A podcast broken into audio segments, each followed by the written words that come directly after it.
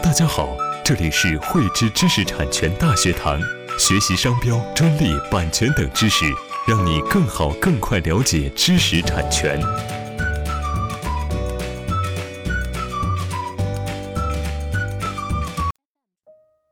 在这些年呢，服务客户的过程当中，我们经常呢会碰到这样的一些客户被他人提起专利侵权诉讼，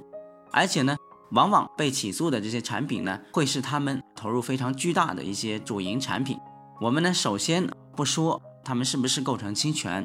或者说呢，他们是不是能够获得胜诉。一旦碰到这样的一些情况，我们的客户呢，就往往会很尴尬，不做这个产品了吧？之前呢，所投入的巨大的成本去建造的这个生产线、购置的原材料，以及呢，招聘到的这些员工，以及呢，积压的一些库存。都会给他的一个经营去造成一个非常巨大的压力，继续做吧呢，又会构成专利侵权，赔偿的这个压力呢又会更大，使其呢面临一个两难的这么一个境地。对于现在的一部分企业啊，尤其是对一些大企业来说，对专利侵权风险是越来越重视。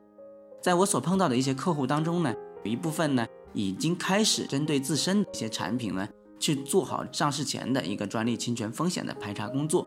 那么呢，我们应当去如何做好专利侵权风险的一个排查工作呢？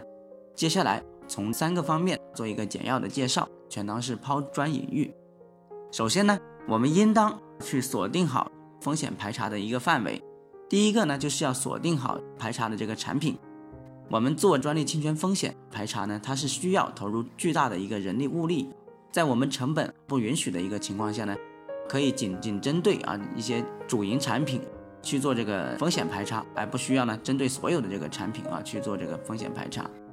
第二个呢，就是要锁定排查的这个地域范围，针对呢我们产品的一个制造、使用或者是呢销售所在的一些国家或者是地区呢，去做好相应的这个检索和排查工作。必要时呢，也可以针对确定的国家或者地区，他们的一个专利保护力度的一个强弱呢，去进行一个选择。其次呢。我们要做好风险专利的检索工作，针对锁定的这个产品，我们要去做好技术分解工作，尽可能的呢将技术分解到功能模块的这么一个层级，甚至呢是更低的一个这么一个层级，并根据这个产品整体以及分解的这个技术单元呢去做好综合的这样检索。当然呢，对于某些特别的一些零部件啊，也要需要做相应的一个考虑，并且在检索的过程当中，我们也需要考虑好啊上下外的位的一些概念。技术特征的一些表述情况等一些因素，去构建比较完善的一个检索式，尽可能的呢去放大检索范围，避免呢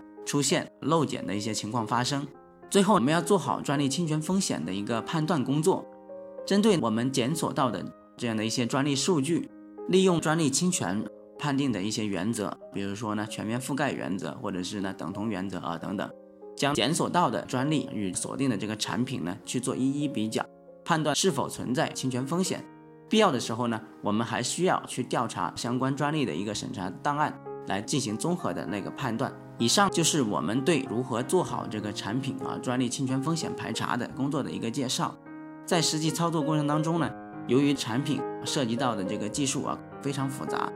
他们涉及到的这个专利呢数量啊也是非常多，是否侵权的一个判定呢，对专业度的一个要求啊也是非常高。因此呢，我们建议啊，企事业单位可以去借助比较专业的一些商用数据库啊，去进行检索。必要的时候呢，也可以直接去委托专业的代理机构或者是呢律师事务所来完成这样的一个风险排查工作。喜欢慧知课程内容的朋友，欢迎转发分享或在节目下方留言，还可以与我们老师进行互动哦。我们将每周定期更新课程。更多知识，请关注“慧知知识产权”微信公众号。我们下期再见。